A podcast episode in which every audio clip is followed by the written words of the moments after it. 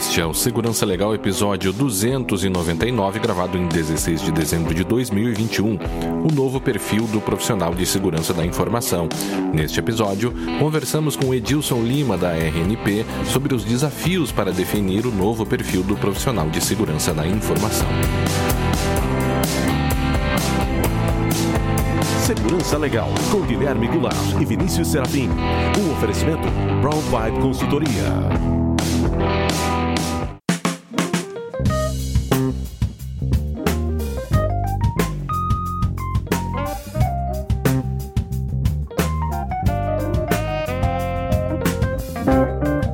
Sejam todos muito bem-vindos. Estamos de volta com o Segurança Legal, o seu podcast de segurança da informação e direito da tecnologia. Eu sou Guilherme Goulart e gostaria de lembrar que para nós é fundamental a participação dos ouvintes por meio de perguntas críticas e sugestões de tema. Para isso estamos à disposição de todos pelo Twitter, lá no arroba Segurança Legal, pelo e-mail podcast segurançalegal.com, facebook.com segurança legal, youtube.segurançalegal.com e também no iTunes e Spotify. Também temos a nossa campanha de financiamento coletivo lá no PicPay, picpay.me barra segurança legal e também no apoia-se, apoia.se barra segurança legal. Todos os links vocês já sabem, estão lá no nosso show notes. E hoje, já sem demora, vamos passar aqui para a nossa entrevista com o nosso amigo Edilson Lima, gerente de segurança do CAIS lá da RNP, que falou, como vocês já ouviram, sobre esse novo perfil aí do profissional de segurança da informação. Então vamos ouvir aí a entrevista com o nosso amigo Edilson Lima. Bem, então já estamos de volta com o nosso convidado de hoje, o Edilson Lima, gerente de segurança do CAIS da RNP. E aí, Edilson, seja bem-vindo ao podcast Segurança Legal. Como vai, Guilherme? Como vai, Serafim? É um prazer estar de volta aqui com vocês. Muito Tudo bom. É, é não, seja bem-vindo pela terceira vez, né, Guilherme? Exato, é exato. Vez, porque não, o... terceira vez. Tá virando sócio. Já, vou, já posso pedir música, né? o, o Edilson ele participou, pessoal, do episódio 254, conhecendo a RNP Cibersegurança, e também no episódio 257, Segurança e Home Office. E hoje nós estamos aqui para falar um pouco sobre esse novo perfil do profissional de segurança da informação, né, diante de é, uma mudança né, no, nosso, no nosso mercado, diante de algumas questões talvez aqui meio próprias do Brasil, né, e entre outras coisas. Mas antes de nós entrarmos de fato nesse tema, eu queria, Edilson, que você falasse um pouco sobre o RNPSEG, né? E eventualmente também até destacar um pouco é, é, que algumas dessas questões também foram tratadas no evento de vocês, né? Oh, perfeito, obrigado, obrigado pelo espaço. É, o RNP SEG é um dos eventos da RNP que é, é, é, produzido pelo CAIS, né, que é o time de segurança da RNP, e ele uhum. tem um foco específico na, nos gestores de segurança e de TIC do sistema RNP, né, das instituições clientes da RNP, mas a gente sempre traz discussões que acreditamos ser do interesse ou que deveriam ser do interesse é, de todos os gestores, de todos os C-levels né, de qualquer organização pública ou privada no país. É, o evento ele ocorreu, teve a sua terceira edição esse ano e ele uhum. foi um desses um desses projetos pensados no mundo antes da pandemia. Né? Rodamos o é. piloto, é. a primeira edição dele foi em 2019, é, quando estivemos, reunimos esses gestores presencialmente. É, e precisou ser reinventado rapidamente, né, para que em 2020 e em 2021 a gente tivesse continuidade. É, o, o, o, projeto é esse, né? O evento, então, ele é voltado, esse exclusivamente voltado para o público de gestores, para o C-level das instituições, e que nesse ano, né, na, na, na edição ocorrida na última semana do mês de novembro, Uhum. É, e que foi transmitido pelo YouTube, está nas redes sociais. Se vocês me permitem aqui comentar, está na, claro, tá no YouTube, claro. no canal da, vamos, da RNP. Vamos botar basta... o link depois no show notes lá para o pessoal poder assistir. Perfeito. E aí tá lá, tá disponível. É, nós, como, nós trouxemos o tema deste, desta edição é, justamente o novo perfil do profissional de segurança da informação. Nós uhum. temos um desafio, né? Somos ambiciosos, tá? Em cada edição uhum. do RNPSEG, nós somos muito ambiciosos quanto é, para responder a pergunta: o, o que nós gostaríamos, ou o que nós entendemos é, que é relevante o suficiente para estar nos pensamentos dos C-level, sabe, dos tomadores de decisão é, de segurança e de tecnologia, de modo geral. Muitas vezes o gestor ele ele tem esses dois chapéus, né? É, é o é. gestor de segurança porque é o gestor de TI. É, o que deveria estar na mente dele? Que temas estratégicos deveriam ser tratados, né, deveriam ser pensados por ele? E, tentando responder essa pergunta esse ano, nós trouxemos justamente esse tema, que é o do novo perfil do profissional de segurança. Nas edições anteriores, né, em 2020, nós falamos sobre resiliência e uhum. abordamos não somente continuidade de negócios, mas o, o, o aspecto é, da resiliência como um todo, né, de uma instituição que, uhum. que transborda os temas de, é, de gestão de continuidade de negócios. E em 2019 falávamos sobre é, adequação à LGPD. Uhum. Essas são as três edições do evento e esse foi o, essa foi a, o caminho até aqui. Ah, em 2020 vocês é, é, é sempre em novembro? Não, em 2020 ocorreu, você vai me pegar aqui pela data agora.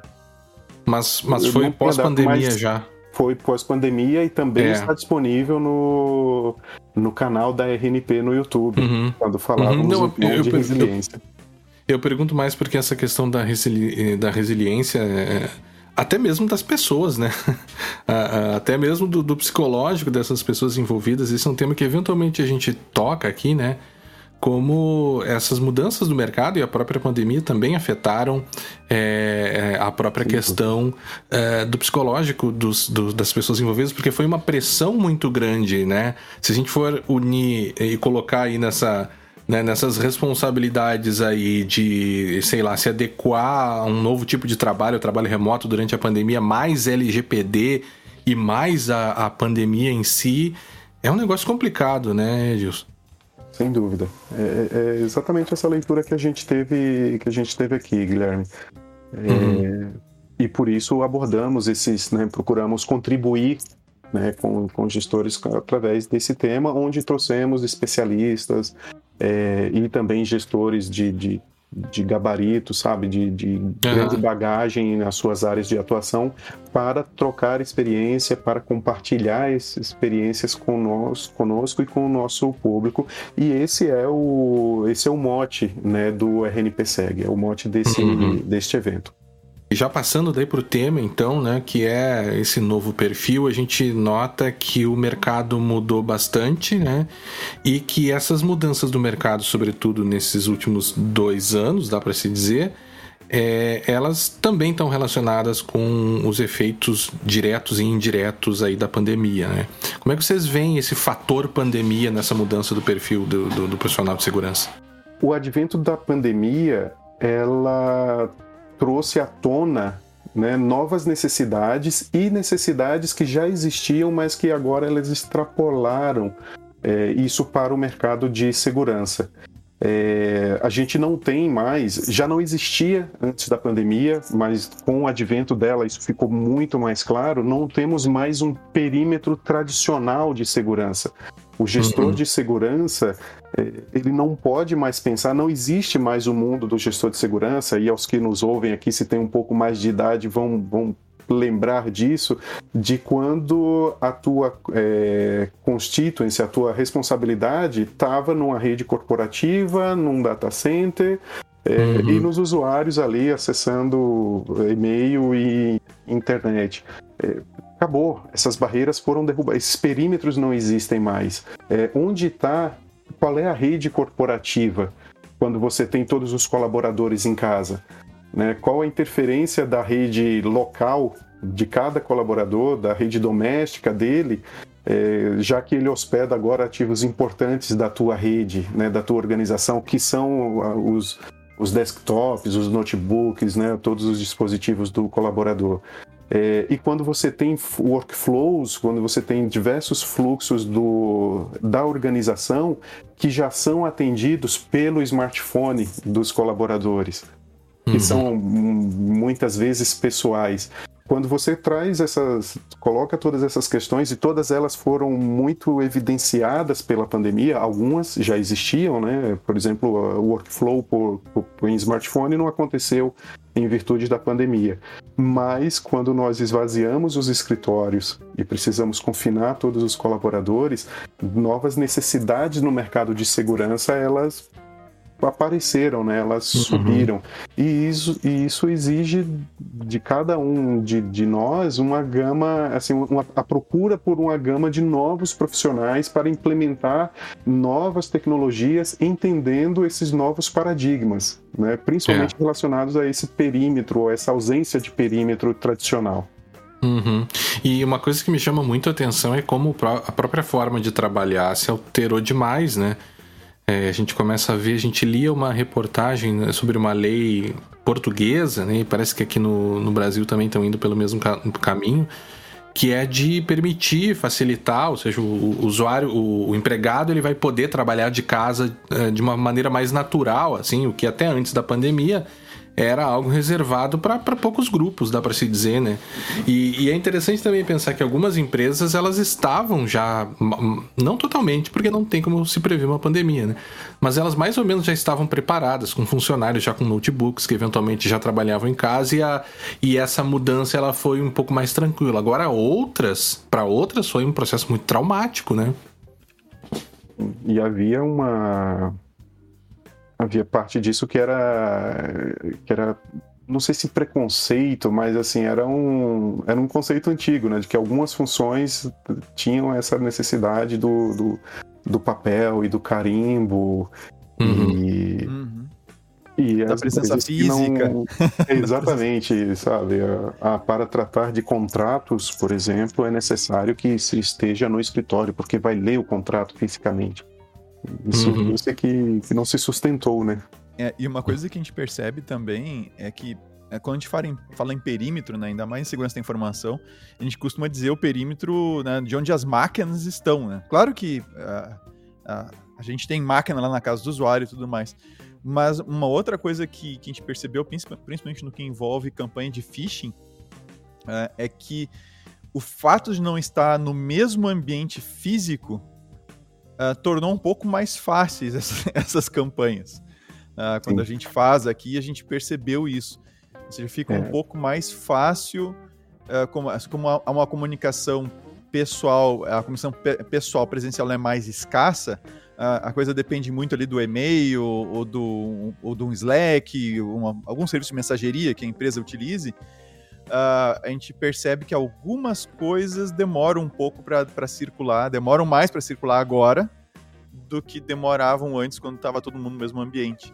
Então até essa questão né, de, de tu entrar em contato por telefone, um e-mail que tu troca, tu troca mais e-mail do que trocava antes com um colega da mesa do lado. Então, algumas coisas, esse distanciamento, vamos dizer assim, facilitou também esse tipo de ataque voltado para engenharia social, né?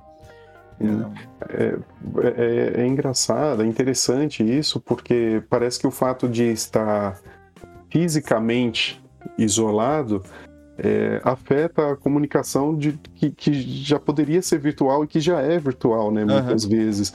É, é, como se as pessoas tivessem mais chance de comentar com outra, né? Do, do colega do trabalho, dizendo: recebi é. um e-mail aqui estranho, olha só.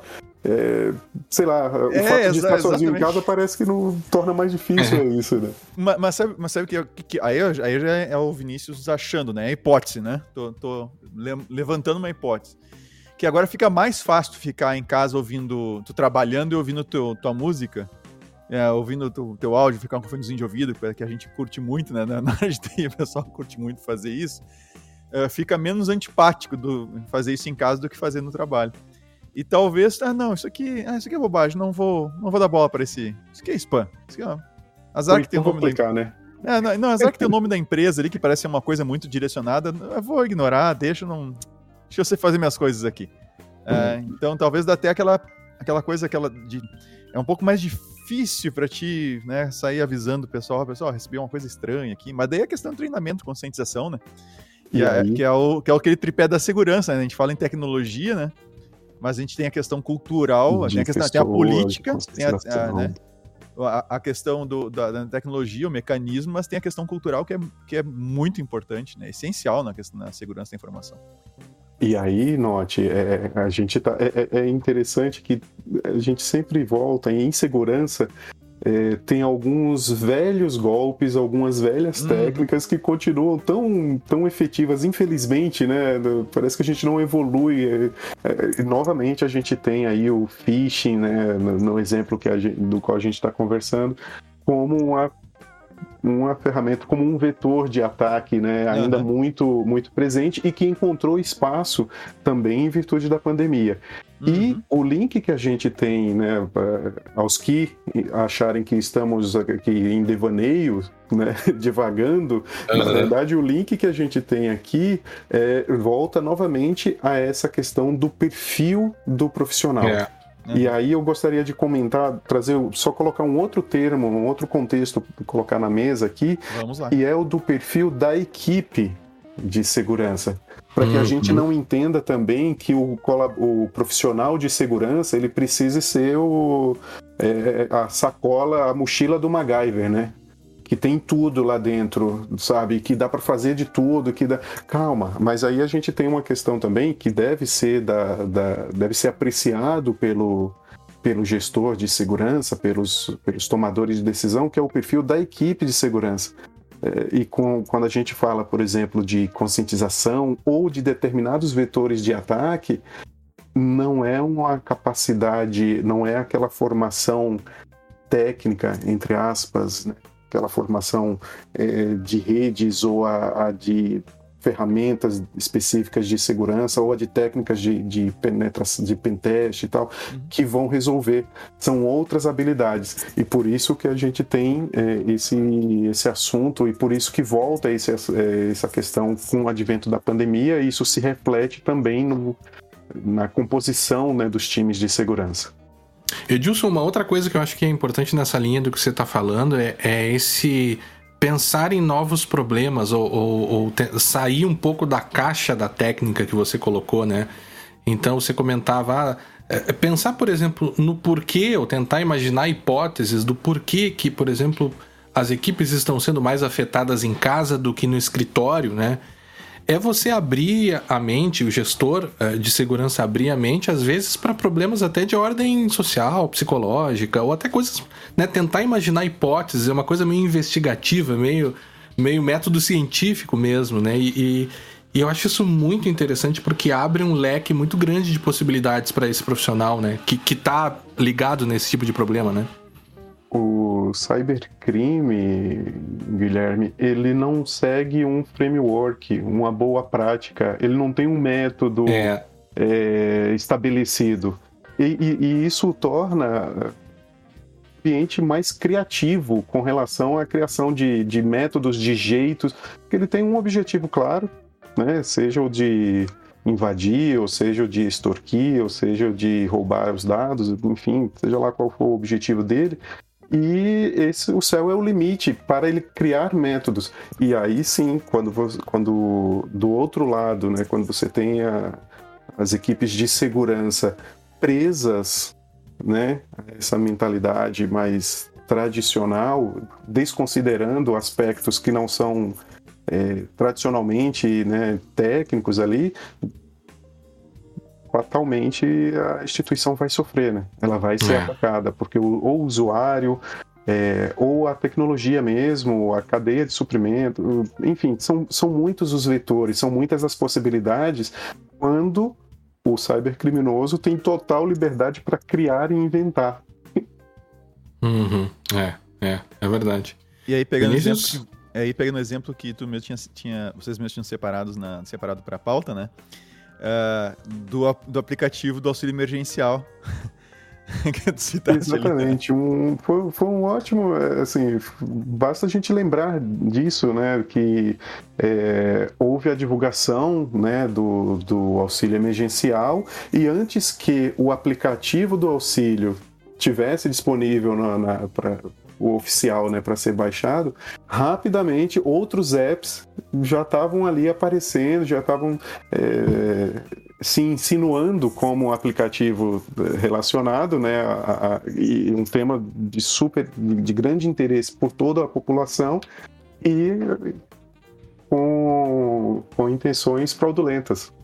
É, e, uhum. o que, uhum. e, o que, é interessante é que uh, a, a, gente sempre recomenda e continua, segue, segue vale essa recomendação, né? Não instale nada fora da loja né, da, da Google, da loja da Apple, mas o fato é que também não dá para ser instalando qualquer coisa que tenha na loja. Então, é, não, não é para confiar cegamente no que tem ali também, né? Então, Exatamente. realmente é, é delicado. E, e esse e, e, essas ações, esses ataques, né? E tu destacaste isso também, né? Elas têm aumentado e esse é um dos fatores que tu coloca nessa nessa, nessa para provocar esse aquecimento no mercado.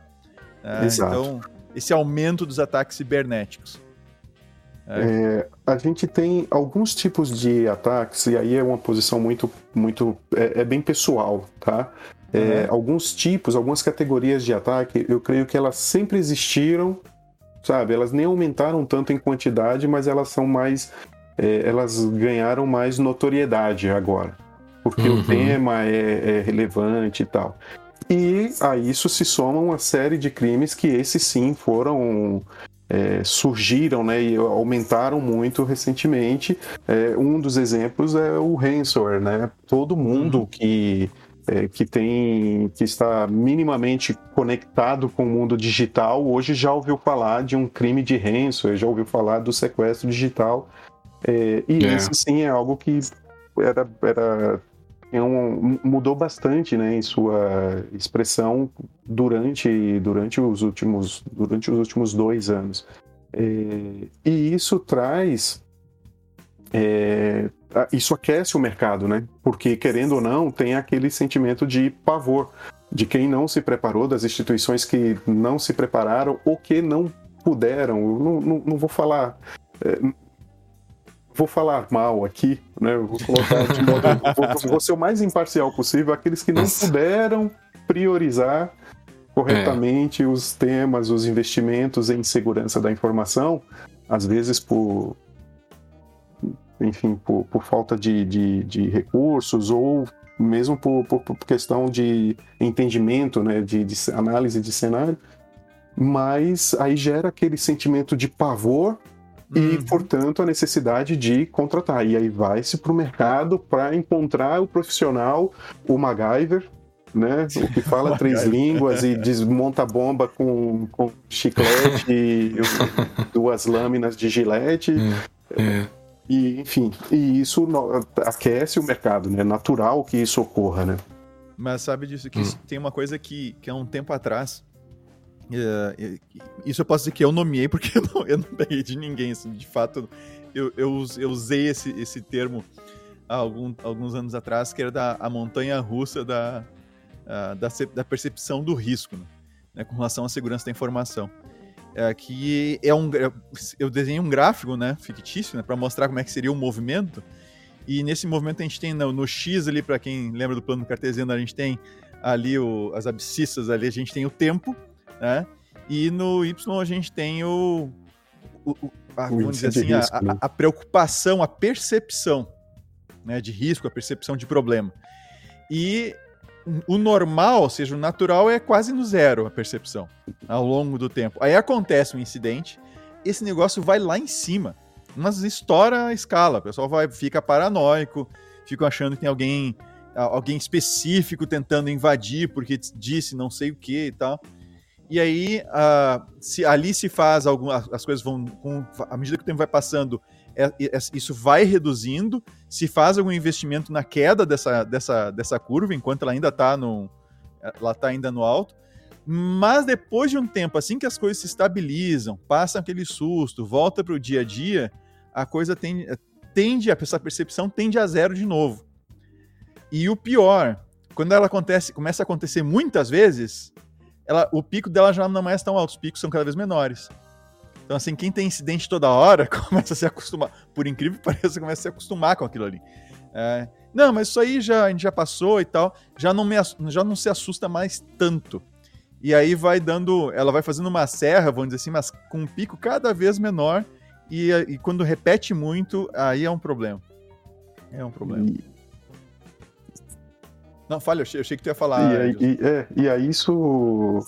É, e a isso se soma a questão da popularização né, dos ataques de segurança. Uhum. É, uma porque tem ataques que são muito mais escandalosos mesmo, né? Assim, uhum. é, tem esse, esse efeito na, na, na, na, população de modo geral, né? Um serviço é, um serviço público quando indisponível, ele gera uma repercussão muito grande. Muito grande. E sim. isso tem, é, e isso mexe muito as águas, né?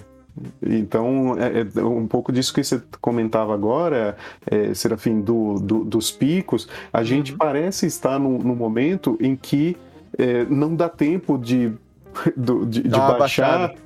Porque a cada semana nós temos grandes ataques sendo noticiados.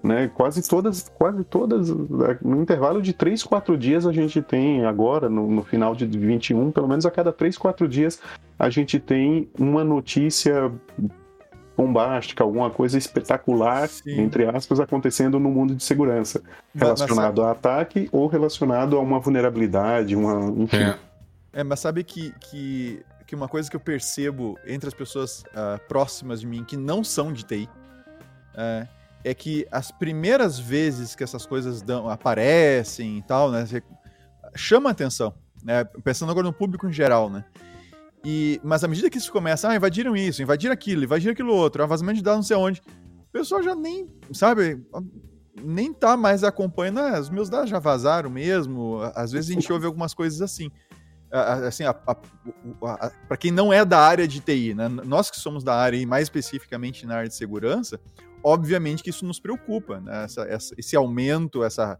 essa frequência em que as coisas têm acontecido. Mas é. nós começa, assim, o público em geral começa a perder um pouco o interesse por isso. E, e tem muito disso, né? Tem muita a, a questão da notícia do, da invasão, uh, né? Claro que tem coisas que são de interesse público, assim, é, como, por exemplo, quando envolve serviços de saúde, né, recentemente, né, como a gente viu, mas às vezes a gente tem um, um, um, barulho assim tentando chamar atenção, mas que não tá chama atenção do pessoal da TI ali, a gente compartilha entre nós as notícias, a gente comenta nos podcasts e tudo mais. Mas pro público em geral, assim, a coisa meio que vai perdendo sentido, me parece um pouco. E isso é bem, isso é muito danoso, né? Isso é muito hum, perigoso Sim, porque é, dá, pode dar essa impressão de que a batalha já foi, já foi vencida ou de que já não adianta e tal. Isso é muito perigoso. Agora, um, uma informação que eu queria compartilhar com vocês é, no evento no W no RNPSeg né, que nós tivemos o, um dos palestrantes trouxe um, é, um um dado muito importante de um estudo da ISC que mostrou uhum. que atualmente no Brasil, não no mundo, não na América Latina, Só no, no Brasil. Brasil, nós temos mais de 440 mil profissionais em falta dentro de segurança da informação. Só Nossa. segurança. Só, só segurança. Só segurança. E um dos, nossos, um dos nossos palestrantes naquela ocasião é da cidade de Jundiaí, eu não sei quantos conhecem Jundiaí, aqui uhum, no interior sim, de São Paulo, e sim. ele disse: Olha, é a população da minha cidade. Então dá para formar uma cidade inteira do tamanho de Jundiaí, e existem várias outras no Brasil desse claro. tamanho, né? Cada um dos ouvintes pode fazer essa, essa comparação agora. São 440, mais de 440 mil postos de trabalho em segurança da informação a serem preenchidos. Ou seja, é um déficit muito grande. O que eu fico pensando é como está a vida, né? Uma das coisas que eu me pego pensando é como que está a vida dos outros 440 mil que estão trabalhando, né? Porque, cara, tá precisando sustentar um negócio. É, tem muito trabalho, tem muito trabalho. Existe uma necessidade muito grande. É, só que esse número, eu falei, é do, é do Brasil né? E está beirando aí os, os 400, tá, ultrapassa um pouco 440 mil profissionais. No mundo, isso chega próximo de 3 milhões.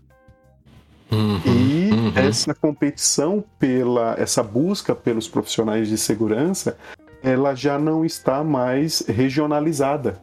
Né? Eu não procuro profissionais é. de segurança na minha cidade, é, porque ou na cidade onde eu tenho o escritório, em virtude do, da evolução do modelo de trabalho e da universalização dos profissionais de, de TI como um todo, né? E de segurança uhum. por consequência. Uhum. É, e, e aí, essa, essa falta de profissionais ela esbarra numa essa, essa demanda né, que atinge todas as áreas de TI, desenvolvimento, então nem se fala. Uh, cria um problema em termos de, de. Um problema, depende do ponto de vista, mas em termos de salários, né, se os salários estão aumentando, e tu conseguir reter profissionais. Né? Então tu tem uma dança das cadeiras aí que é, que é muito. é frequente demais e nem, e nem é boa para segurança mesmo, para a própria segurança não é boa esse, mov é, esse movimento muito é. grande né, da, das equipes. E, e, o que, que foi colocado aí no, no evento de vocês com relação a isso, a questão de salários e retenção, Edilson?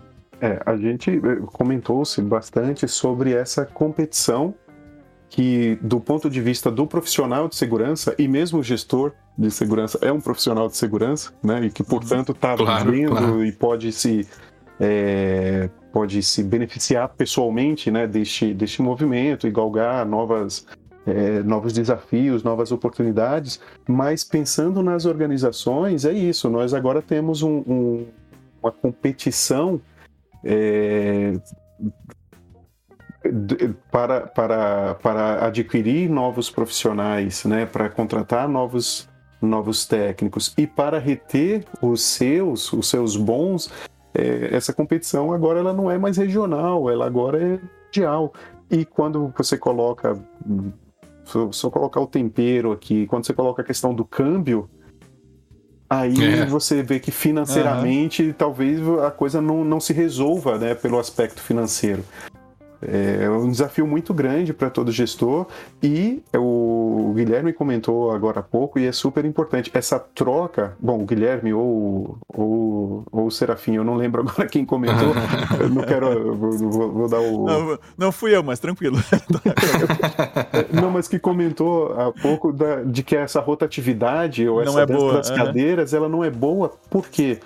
Porque existe toda uma questão de entendimento de ambiente e de visão de continuidade de processos e de projetos de segurança que são muito afetados quando você tem essa troca. Né? É. Em determinadas funções, se você come...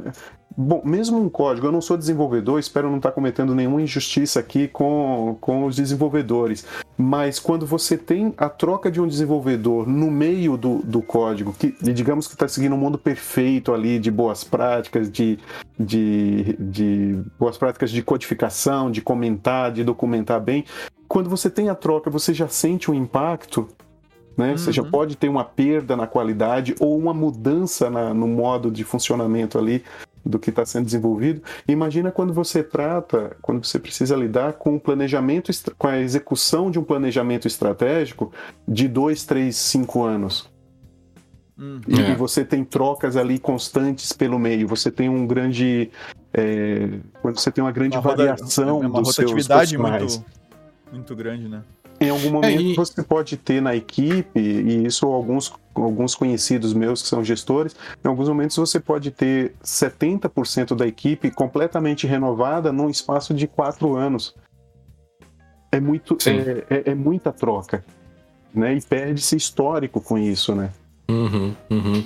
Não, e, e, a própria questão de você entender, a depender do, do nível do profissional de segurança, a gente está falando mais de gestores aqui, né?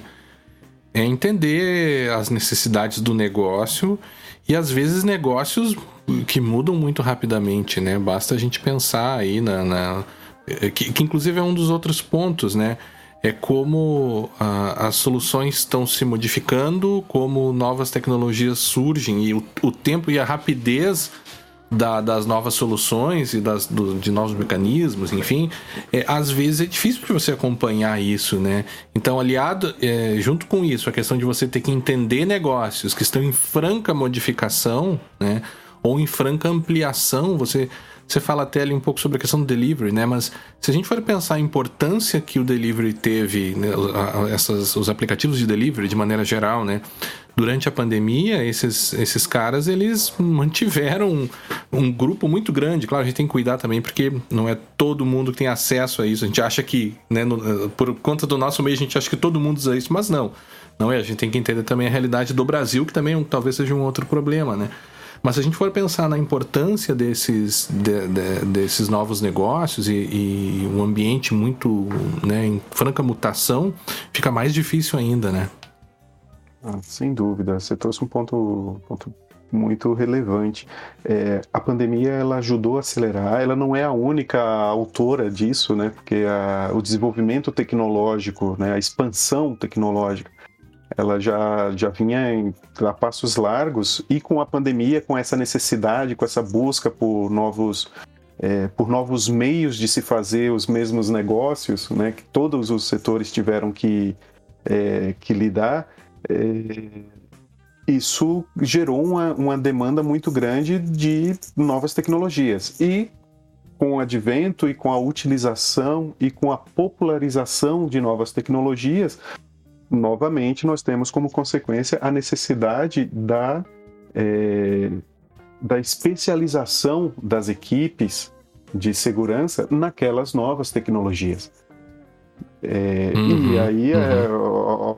é, né, há um termo né, do, do, apagão tecnológico, né, e aí a gente pode até trazer esse termo para cá quando a gente fala do, da ausência de colaborador, de, de profissionais é, devidamente qualificados mesmo. E aí, note, a gente já lida com a questão que é quantitativa, né? A gente uhum. falava lá de 440 mil vagas, né, posições ou oportunidades de trabalho em, em, segurança da informação, e aqui a gente traz um aspecto que é qualitativo, que é o da capacita que é o de, da experiência ou da capacitação desses é, desses novos colaboradores porque tem, tem, muita coisa nova acontecendo. Isso aconteceu, a última grande onda que eu percebo nesta linha foi com a adoção de nuvem, né? Que num intervalo curto de, de, sei lá, de dois, três anos, toda a instituição precisou olhar para sua área de TI e dizer assim, cara, a gente não tem ninguém aqui que entende muito disso. Só que uhum. agora é isso, agora é nuvem, isso não é moda, isso não vai passar, isso veio para ficar. É, e hoje né, já é um, uma competência, eu vou colocar assim, uma competência mais comum, mais presente nas instituições. Talvez ainda não esteja, não seja superado, um assunto superado, mas é mais presente. Só que aí trazendo para a segurança, quando você tem essa aceleração da adoção de novas tecnologias, você tem a necessidade de técnicos, de especialistas que tenham é, que entendam e que tenham experiência e que tenham capacidades nessas novas tecnologias. E, e mais um fator que joga contra, né? que, que se mostra como uma dificuldade para as organizações na formação das suas equipes, né? E para o profissional é, é visto, pode ser visto como uma oportunidade, mas é uma coisa muito muito rápida mesmo, né? Assim, ele precisa, é, ele precisa ter muitos conhecimentos e diferentes. É, novamente, a gente volta lá à expressão do MacGyver, né? Não dá para se fazer um MacGyver num curso intensivo. É, e, e, e, essa, essa questão tu, tu até coloca, eu vou me adiantar num tópico, depois a gente volta ali para a questão das, das antigas soluções, tá? E tu coloca que tem que se apresentar, assim, o, o candidato tem que ele precisa ter uma experiência, um, um nível de experiência elevado para tecnologias muito recentes. É, que é mais ou menos o que tu estava colocando agora. Se a gente tem coisas que estão. Tecnologias recentes, tá tudo, as coisas estão vem surgindo, não, agora, agora é isso, agora é essa outra, agora é essa outra. E eu preciso de pessoas, a personalidade da, da Times aí do ano, do ano é, a, é o Elon Musk, né? Eu lembrei da SpaceX. Antes deles botarem alguém em cima daquele, daquele foguete monstruoso lá deles, aquela coisa gigantesca lá, eles explodiram alguns, né? E lançaram alguns sem ninguém dentro, até que a coisa bom, agora está bom o suficiente para botar gente dentro né? e mandar para a órbita da Terra. Tranquilo. Só que quando a gente a gente começa, quando nós começamos a queimar etapas, ou seja, eu quero ficar muito na ponta e eu preciso de alguém que desenvolva, vamos pegar frameworks de desenvolvimento como a gente tem aí. Uma época o pessoal corria para o Angular, outra época, agora o React está meio que chamando a atenção. Daqui a pouco vai surgir outro e assim por diante para desenvolver para desenho de interface, né, de usuário. E no momento que tu corre para fazer isso acontecer, tu, o teu tempo de entrega dos produtos, né, do, do, daquilo que se deseja com aquela nova tecnologia, acaba fazendo com que a segurança, como sempre, para variar, fique em segundo, terceiro, quarto plano. Tá? Ah, claro que algumas instituições, algumas organizações já entendem que não, não pode sair sem segurança, mas assim, se, se tiver com um concorrente pronto para sair na frente deles no mercado, eu duvido que, que eles não larguem tudo da segurança para trás e vamos depois a gente dar um jeito. É. E é muito, é muito comum a gente presenciar também assim, não, não pode sair sem segurança.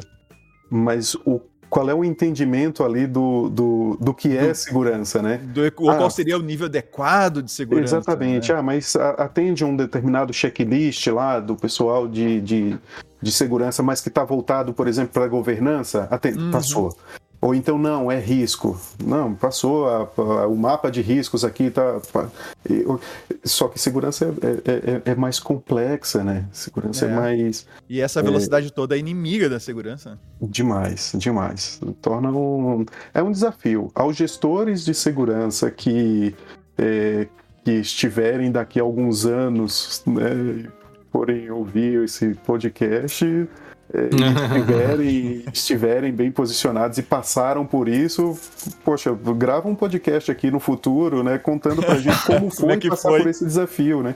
Se passou, uhum. né, se o desafio foi superado, né, de modo geral. Porque, é, realmente, aí só retomando, a gente tem a escassez de profissionais, a gente tem a necessidade de uma é, de uma gama maior e diferente de competências desses profissionais de segurança é, e a gente não tem tempo. É. Por quê? Porque não dá para é, porque você não. A, a, dinâmica dos negócios, setor público ou privado, né, indústria ou serviços, qualquer, qualquer área, é, hoje não dá tempo de dizer, olha, vamos fazer e vamos estudar e vamos aprender isso para depois a gente começar a fazer. Não, não dá tempo. E insegurança é. do mesmo modo. Não, e, a, e, o próprio limite natural das, das pessoas, né? você precisa de tempo para atuar em certas áreas, né? Sei lá, um médico, por exemplo, você não forma um médico de uma hora para outra, né? Uh, um profissional de segurança da informação, da mesma maneira, né? E se, se a gente estiver falando de um gestor, mais, mais tempo ainda se necessita, né? E até diante, como você disse, isso é meio óbvio, diante das novas necessidades, né? É, você exigir talvez de um profissional que consiga atender desde aspectos mais técnicos como talvez um profissional que comece a pensar, e, e há vários estudos internacionais sobre isso, né? falam, por exemplo, sobre a psicologia da segurança da informação, a sociologia da segurança da informação, segurança da informação e, econo e economia, né, e economics. Ou seja, você vai ter que eventualmente sim, talvez trabalhar com um cara que tem um perfil mais de olhar para as equipes e tentar identificar comportamentos, ou aquele cara que vai sim tá ligado em questões econômicas, enfim. E grandes instituições, na, na realidade, já, já fazem isso, né? Eu acho que a gente, na realidade, precisa, com isso e com essa tua proposta, é diversificar mais. Eu acho que essa é a ideia, né? É, e, e, e, extrapolar nessa, nessa ideia, é, Guilherme, é, inclusive usando a contratação né, de, de, de, pessoas que não tenham em sua experiência ou em sua formação um vínculo direto com segurança. Uhum. Eu participei de um processo seletivo é, e eu ouvi de um, de, de, um dos candidatos, olha, ele falou isso claramente para mim. Eu não sou uhum. um profissional de segurança, eu sou um jornalista. Eu pensei uhum. comigo na hora, ótimo, Sabe? Porque, porque a ideia é, é, assim, é extrapolar mesmo. É, assim, é, talvez seja mais fácil você dar as habilidades, a, a capacitação em segurança é, e aproveitar aquela outra experiência que ele, tá, que ele tem, é claro, né? Precisa ter um vínculo, né? Aquela habilidade uhum. que ele traz precisa se somar, né? E aquela visão do, da equipe como um organismo, que isso precisa fazer sentido. Mas mesmo que ele não tenha um vínculo direto, né? Eu, eu já conheci profissionais trabalhando em segurança que eram do mercado de, é, de comunicação social. Uhum. E aí uhum. há um gap, olhando a pessoa como uma só, há um gap em segurança, poxa, mas tem um monte de conceitos que são fundamentais de segurança que ela não tem? Tem. Então, mas ela estando no time, ela já oferece algo que o time não tinha e o time tem chance ali, tem algum tempo para ir é, é, suprindo essa necessidade dela, né, de, de questões de, de, segurança que são básicas. Isso é meio polêmico entre, entre os recrutadores e os profissionais, uhum. os gestores mesmo de segurança, mas assim, nós estamos diante de um momento diferente nós estamos diante de problemas complexos diferentes e hum, as nossas soluções tradicionais, as antigas, elas não vão se aplicar a esse novo desafio, né? a esse novo momento. Uhum. Precisamos tentar fazer essas mudanças mesmo. Uhum. Vinícius?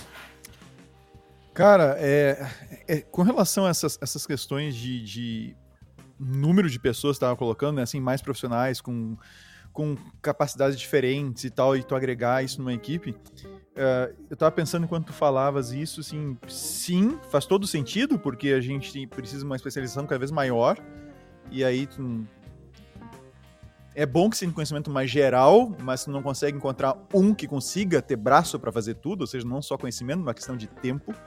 Mas isso aumenta ainda mais o problema daqueles 440 mil lá que faltam. Isso torna a coisa ainda ainda pior, porque não é uma pessoa com um conhecimento que vai me resolver, eu tenho que montar uma equipe. E a gente acompanha, a gente percebe isso em clientes nossos, que tem justamente essa dificuldade de montar essa equipe né, com, com várias pessoas, é, cada um com conhecimentos é, complementares. Isso, isso não é uma tarefa fácil, assim, é, é eu, eu, sou meio eu tô, eu tô meio pessimista hoje, tá? Não, eu não sei, não sei se. não deveríamos ter gravado o podcast hoje, hein? Eu, eu, não, eu, não, eu não sei se a gente não sei se a gente vai ter solução tão fácil para isso, tão, ou tão. Uh, tão para logo, assim, para médio prazo, eu não vejo uma. uma não, mas eu te dou, Vinícius.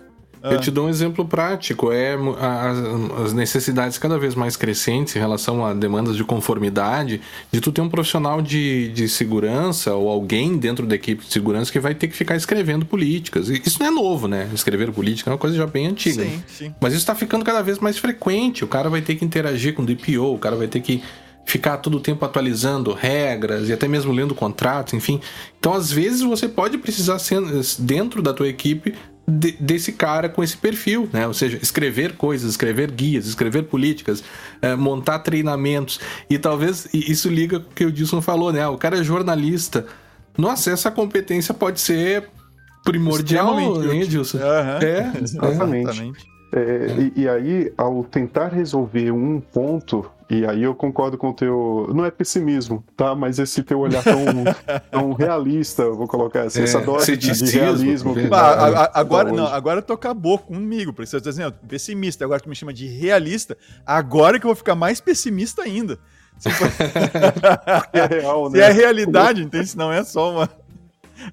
Mas, ó, é, é, tentando sair, tentando resolver um problema, a gente tem que tomar cuidado para não cair em outro. Não cair em outro. É, que é, é, o de é, profissionais com é, de pouca experiência também ocupando cargos seniors também.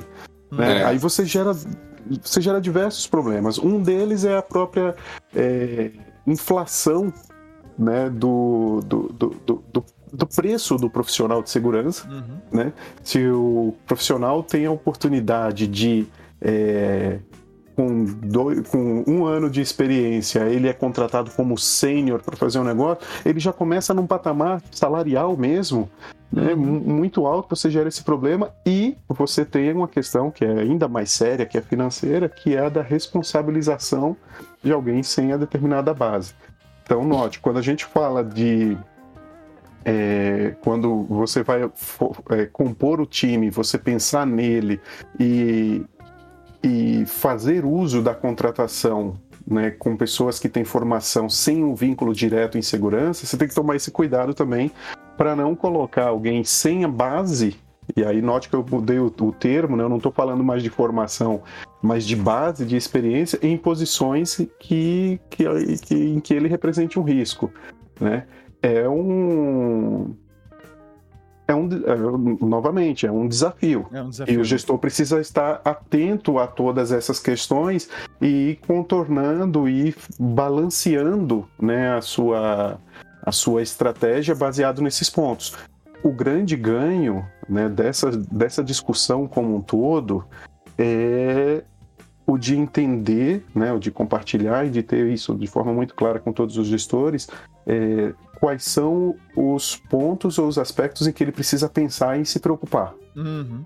Porque e... não tem uma saída simples. Né? Contrata, terceiriza tudo, resolveu? Não.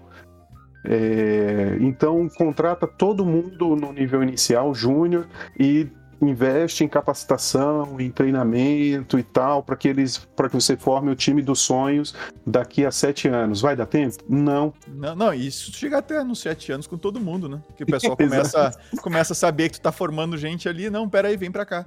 Você vira, você vira o celeiro, né? É, enfim, tem, tem esse, esse ponto, né? Para apoiar também nessas é, esse desafio, né? Tem também ó, alguns frameworks é, de avaliação é, que, que, que, servem de ferramenta para ajudar a gente no para reduzir o ruído entre é, quem contrata e quem está procurando uma vaga. É, tem casos muito tem casos práticos onde você o, o, gestor percebe claramente qual é a deficiência dele, né, uhum. da, da, equipe dele. Preciso de alguém ou estou lidando com um problema de nuvem, vou colocar a nuvem como exemplo, e não tenho um profissional especializado em nuvem. Sabe, para forense, por exemplo, a, a, análise forense de um incidente de segurança que ocorre num ambiente on-premise e que ocorre no ambiente de nuvem é completamente diferente. É, então tem casos em que é muito clara essa, esse gap, mas tem casos em que não, que a, a, a questão ela é mais difusa. E para apoiar os gestores nisso, existem alguns frameworks como Sofia, como Nice, que dão é, que, que estabelecem algum parâmetro ali para que o, o gestor consiga identificar quais são esses gaps, quais são as, as fragilidades mesmo que a equipe dele que a equipe dele tem, né? E aí uhum. pensando bem com esse olhar de montar a equipe. Então, uma sugestão que eu dou nessa linha de, de soluções para não sair daqui só analisando, só dissecando o problema. só com o problema. é, eu sugiro, né, que pessoal consulte, pesquise um pouco sobre esse, esse framework Sofia. É, se, se lê Sofia, mas se escreve S-F-I-A, não tem o O. Uhum. Tá? É, e o NICE também, que vão nessa linha né, de, de, de apoio à identificação de gaps e de, e de competências que são mais prioritárias para o, o negócio. Perfeito. É, é, ainda uma, um último ponto aí já para nós encaminharmos uhum. o nosso, nosso encerramento, Gilson. O... eu, assim, eu, eu, eu ri quando eu li a primeira vez, tá? De nervoso, tá? Que é a parte do investimento em pesquisa. a gente, Ai, um meu meme, Deus. Né? Tem um meme muito ah. famoso, assim, que é aquele sorriso, mas de cara pra você ver que não é de desespero. Ah, né? cara, é, é assim, ah, tá, uma das outras soluções que tem, que tem né, de recomendação ou de indicação de caminho é pesquisa, de fato é. Assim, eu, eu concordo plenamente, porque eu, eu, e não tenho dúvida que o Guilherme também concorda, né? que tem que haver, sim, uh, sim. tem que haver pesquisa, tem que ter desenvolvimento, mas assim, a gente tem um, a gente tem vários problemas no Brasil. Tecnologia para nós é caro. É, ou seja, a mesma tecnologia que, né, que, que, que o, que o norte-americano tem acesso, nós temos agora cinco, seis vezes é, mais cara eh, por causa do câmbio, sem contar em termos relativos aqui internamente. Então já é difícil, já nos limita. Ah, e a gente sente na pele isso como ah, lá na, na Brown Pipe, nossa empresa, é, quando a gente tem que adquirir ferramentas, adquirir produtos estrangeiros, é, é, é muito ruim, porque o, o, valor é. Qualquer coisinha vira 5, 10 mil dólares, assim, desculpa, 5, 10 mil reais, brincando, assim, brincando. É, qualquer coisinha. Né? Sem contar as coisas mais, mais caras que nós temos por aí. Então, e, e além disso, então, assim, a gente precisa investir em pesquisa. E a gente está num momento que, que, que a gente está sentindo justamente uma dificuldade com isso. Uh, aí tu coloca pesquisa, realização de palestras. É... Eu, senti, eu senti falta de podcast na tua listinha, tá? Mas assim. Olha, olha, eu, olha eu te desculpo porque tu tá aqui, tá? Eu te desculpo porque tu tá aqui, porque faltou podcast na lista ali. Tá? Mas enfim. Uh... Não, é que Mas tá desculpado. podcast tá na linha de pesquisa. Entendeu? Ah, é bom, então, tá. pesquise tá. também é. em podcasts. Espero ah. ter conseguido contornar tá, tá. aí. É, tá bom, tá bom a tua presença aqui é, resolve, resolve bem, fica, fica tranquilo. Mas o. Eu entendi, Serafim, a tua, a tua preocupação, eu concordo com ela, mas nós temos aí, é, assim, nós temos uma necessidade do, do mercado né, e das, das empresas e das áreas de segurança. Eu não vou, eu vou trazer essa responsabilidade para o gestor de segurança mesmo, para não ser uma coisa abstrata, assim, é um problema estrutural e eu não tenho como resolver. Não, alguma coisa, em algum nível você consegue sim atuar é, que é o de se aproximar da, da academia e, se, e, e investir de algum modo em, em, pesquisa, mas aí tem um outro aspecto aí que é o de é, da área e do profissional, né, do membro da equipe, investir em pesquisa, sabe? É ler sobre o que está sendo desenvolvido, ler sobre o que está. procurar fontes, né? Ter, boas curadorias de, é, de informação, de notícias e de, de, de geração de conhecimento mesmo em segurança porque a, eh, a, gente tem falado muito sobre novas tecnologias e não há um canal que condensa tudo isso. Ninguém vai receber um reporte de novas tecnologias completo que vai nos dizer qual é o, qual é o norte. Isso se percebe. É, quando a, a área e cada um dos colaboradores investem tempo nisso, né? em, em se manter antenados, é em acompanhar o segurança legal mesmo. E aí não tô. Oh, é, tá. Não, não tô fazendo elogio. é, não é vazio, não. Mas é o de se procurar, de se manter inteirado, de, sabe, de. E, e, e, tem um aspecto também que ainda é presente em algumas organizações, que é a participação em pesquisa, a realização de pesquisa, ou a participação de é. pesquisa, é. ou a participação em eventos é tido como um desperdício de tempo, ou algo que você está fazendo quando não está trabalhando. Isso é completamente equivocado. Porque é, quando é um profissional de segurança da área de incidentes, ou da área de governança, ou da área de direito digital, está escrevendo um artigo, ou está submetendo um trabalho dele num evento, ou está indo num evento para passar um tempo ouvindo sobre aquilo, ele está gerando conhecimento, está gerando, está tá recebendo, a gente fala de, de compartilhar a experiência, né? Quem está falando está compartilhando e você que está ouvindo está absorvendo aquilo ali e depois vai empregar aquilo no seu ambiente de trabalho. Hum. Então, uma das ações que podem ser é, encaradas e que dá para ser feito por qualquer, por todo gestor, é o de investir se possível, dinheiro, se não for dinheiro, tempo, se não for dinheiro, seja criativo, mas investir de algum modo na pesquisa, sabe? Em se antenar e em provocar, quem sabe, a pesquisa e em buscar boas fontes de, de curadoria.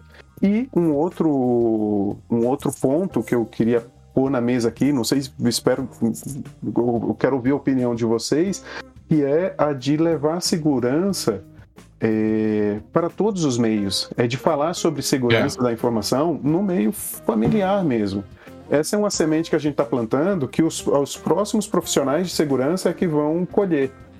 Mas é. se nós não plantarmos, ainda não né, vai demorar ainda mais para que o tema de segurança né, seja uma coisa é, da, do, do, de conhecimento comum né? Uhum. A questão de conscientização e também para estimular o interesse na área e tal. Novamente, essas são sementinhas que vão. É como plantar carvalho, sabe? Como plantar uhum. eucalipto. Vai, vai demorar muito. Mas, Mas sabe... alguém precisa fazer. Mas sabe, Edilson, que eu, eu, me lembro, quando você falava, eu me lembro de uma disposição do Marco Civil, até abri aqui para ver com certeza, né? Que era que eles comentam aqui do, do dever do Estado na prestação da educação em todos os níveis, que inclui a capacitação integrada a outras práticas educacionais para o uso seguro, consciente e responsável da internet como ferramenta para o exercício da cidadania, promoção da cultura e o desenvolvimento tecnológico. Artigo 26 do Marco Civil. E, e eu já tive a oportunidade de comentar outras vezes como essa regra do Marco Civil caiu no, no, no esquecimento, assim, e, e, se liga muito é, com o que você está dizendo, acho que precisamente com o que você está dizendo que é sim né, levar a segurança também para casa. O Vinícius sempre comenta isso, né? O, o, a pessoa que em casa cuida de segurança, na empresa também vai cuidar de segurança. Então esse é um efeito positivo direto, né? Mas a questão da criança é muito legal, né? Porque você tem uma série de exemplos de educação infantil que a criança leva para casa, a criança, e essa é uma coisa curiosíssima, né? A criança leva certas boas práticas para os seus pais, para os seus familiares, né? Então é, é a criança que aprende educação ambiental e leva certos conceitos para casa, fala, vamos separar o lixo, coisas. Isso se aplica diretamente. Eu acho que você foi aí é, é muito bem nessa, nessa sua última nessa sua última recomendação. Diga, Edson. Meu filho, meu filho é que desliga a torneira quando a gente está escovando os dentes todas as noites. Olha só um só. exemplo desse, né? De, de, pois é. Ele aprendeu na escola e que eu não, não posso deixar a torneira ligada enquanto estou escovando os dentes. Ele que vai e desliga. É. Agora, já pensou se ele traz isso, né? Se isso é Exato. pulverizado, né? Conceitos básicos. A gente não está falando aqui Exato. de DevSecOps levar para as famílias, entendeu? Não tem que se discutir as nuances da LGPD no, no, no, no macarrão de domingo. É, com, com a família, não, não, a gente não está falando disso, mas de conceitos básicos e que desenvolvam, né, que despertem o interesse na área de segurança. É. Né? Novamente, é uma coisa para o futuro. Edilson, a gente já está estourando nosso tempo aqui. Eu só gostaria de dizer que agora o Edilson já tem três episódios gravados conosco: o 254, o 257 e o 299, né? Quase perto do, do 300. E, e, eu acho que é, espero que os nossos ouvintes concordem conosco, mas sem exagero eu posso dizer que nos três o Edilson deu uma verdadeira aula pra gente e sempre nos, nos abrindo os horizontes. Eu acho que isso é interessante. O podcast gosta muito, os ouvintes gostam muito disso, né? É sim, às vezes a gente falar sobre questões muito específicas, muito técnicas de uma de um vazamento, de, de uma vulnerabilidade, mas abrir a, a, a, nossa mente, abrir o nosso pensamento para esses problemas que são tão presentes, eu acho que nesse aqui você conseguiu fazer aí de forma magistral. E eu deixo aí mais só mais um minutinho para você se despedir, dar a sua mensagem final, eventualmente falar alguma coisa que, que gostaria de falar antes do nosso encerramento. Poxa vida, eu tô... agradeço demais, acompanho o trabalho de vocês já há muito tempo. Comentei isso no primeiro episódio, né? Da minha alegria, da minha sim. realização de fazer parte aqui com, com vocês. É, espero ser um instrumento, tá? Eu sou meio uhum. poético, e você agora você, você me, me, puxou, Guilherme, para isso. É, mas de verdade, eu espero ser um instrumento. Se as pessoas que estão nos ouvindo tirarem alguma aplicação prática para o dia a dia delas, sabe, na, em casa, na família, no trabalho, poxa, eu tô, tô satisfeito, minha missão está cumprida.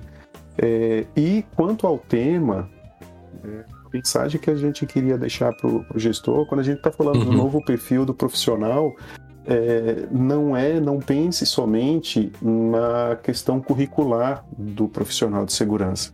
Isso está mudando, a gente conversou aqui sobre várias, né, a necessidade de várias competências e de formações diferentes e tal, mas a questão é que a mentalidade do profissional, do gestor de segurança, ela precisa mudar.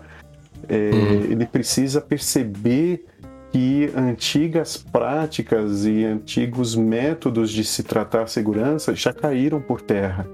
Então, somente quando isso é, é, é realmente colocado na, em perspectiva, é colocado na, no, no, dia a dia ali do gestor de segurança, aquela empresa tem alguma chance de evoluir no quesito de segurança da informação.